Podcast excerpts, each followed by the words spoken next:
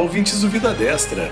Meu nome é Luciano Pereira e estamos na edição número 38 do Boletim Semanal. Visando a ampliação da utilização do Pix pelos contribuintes, o DARF e o DAI passarão a contar com QR Code. No início de janeiro de 2021, o QR Code do Pix será incorporado também ao documento de arrecadação do Simples Nacional, facilitando cerca de 9 milhões de pagamentos feitos mensalmente por microempresas, empresas de pequeno porte e microempreendedores individuais. Ao longo do ano, a Receita Federal disponibilizará o método de pagamento em todos os documentos de arrecadação sob a sua gestão, facilitando a execução de 320 milhões de pagamentos no ano o governo federal economizou cerca de 515 milhões de reais com a compra centralizada de notebooks, desktops e monitores foram 420 milhões de reais de economia pelo ganho de escala e outros 93 milhões de reais pela redução de processos licitatórios. Ao todo, participaram da aquisição 589 unidades de compras de todo o país. Essa foi a maior compra conjunta já promovida pelo Ministério da Economia. Os equipamentos estão avaliados em 1,2 bilhões de reais. No total, foram adquiridos 270 mil itens por 831 milhões de de reais.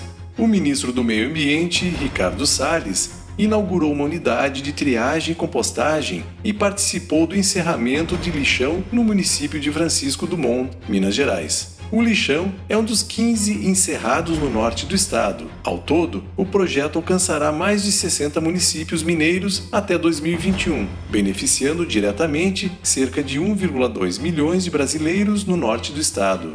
381 mil agentes comunitários serão capacitados em todo o Brasil. É o que prevê o programa Saúde com Agente. Os profissionais da área passarão por cursos que permitirão maior e melhor atuação na atenção primária. Serão investidos mais de 300 milhões de reais no programa e 4,8 bilhões de reais para o pagamento do salário dos agentes o Fundo Constitucional de Financiamento do Nordeste investirá até 24,1 bilhões de reais em atividades urbanas e rurais em 2021. A programação financeira foi aprovada no dia 9, durante a 27ª reunião ordinária do Conselho Deliberativo da Superintendência do Desenvolvimento do Nordeste para reforçar o cuidado à saúde mental dos brasileiros durante a crise da Covid-19, o Ministério da Saúde disponibilizou cerca de 99 milhões de reais para ampliar e qualificar o atendimento prestado pelos 2.661 centros de atenção psicossocial que funcionam atualmente em 1.790 municípios brasileiros. Em 2020, a pasta investiu cerca de 1,5 bilhões de reais para a abertura de novos serviços da da rede de atenção psicossocial. Também neste ano foram repassados 650 milhões de reais para aquisição de medicamentos do componente básico da assistência farmacêutica, utilizados no âmbito da saúde mental. Atualmente, a RAPS conta com 791 residências terapêuticas, 68 unidades de acolhimento adulto e infanto-juvenil, 1.785 leitos de saúde mental em hospitais gerais, 13.851 leitos em hospitais psiquiátricos, 50 equipes multiprofissionais de atenção especializada em saúde mental e 144 consultórios de rua.